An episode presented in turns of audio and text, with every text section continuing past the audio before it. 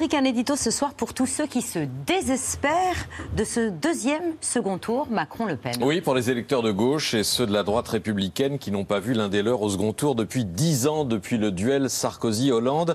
L'irruption d'Emmanuel Macron euh, sur les décombres du quinquennat Hollande a rétréci les vieux partis, euh, euh, repliés aujourd'hui sur leur mairie ou hôtel de région. Pourtant, contrairement à ce que prétendent le président et ses soutiens, le clivage n'est pas devenu obsolète. La droite et la gauche, on le voit dans les enquêtes d'opinion, ça a encore du sens pour un grand nombre de Français qui se considèrent comme hommes ou femmes de gauche ou de droite, qui ne se reconnaissent pas euh, dans l'affiche qui leur est à nouveau proposée et qui voteront encore, sans doute, par défaut.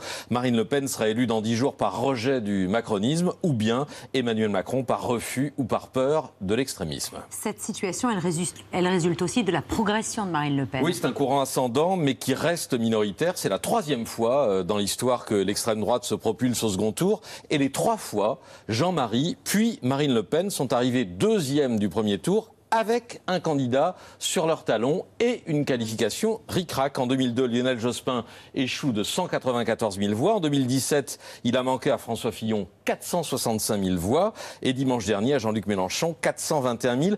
À chaque fois, moins de 1% des voix. Il lui suffit que Christiane Taubira euh, s'abstienne de son tour de piste en 2002, que François Fillon se soit mieux conduit ou que les adhérents LR aient choisi un champion avec moins de, casseroles et, moins de costumes, euh, que Fabien Roussel ait replié son, drapeau communiste et sa tranche de rumsteak ou que Jean-Luc Mélenchon se soit abstenu d'insulter ses anciens partenaires. Vous êtes la mort et le néant, avait-il euh, dit au PC il y a cinq ans, etc., etc. Toute l'histoire en eût été changée. Je ne vais pas poursuivre l'Uchronie politique.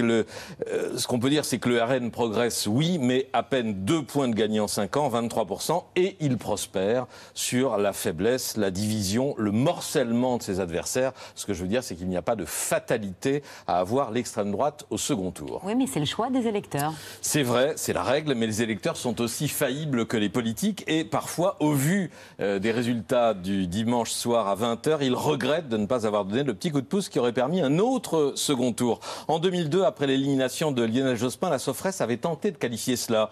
Avec le recul, est-ce que vous regrettez votre vote du premier tour? Résultat, 12% de regrets, presque 5 millions d'électeurs, dont un tiers de l'électorat Taubira et ma mère, un quart de l'extrême gauche et de Chevènement 11% des abstentionnistes. Je ne crois pas qu'on ait refait depuis, j'ai cherché, on n'a pas refait depuis de, de sondage sur le regret de vote, mais évidemment, ça pourrait être intéressant. Oui, on regrette qu'on n'ait pas fait ce sondage sur les regrets de vote.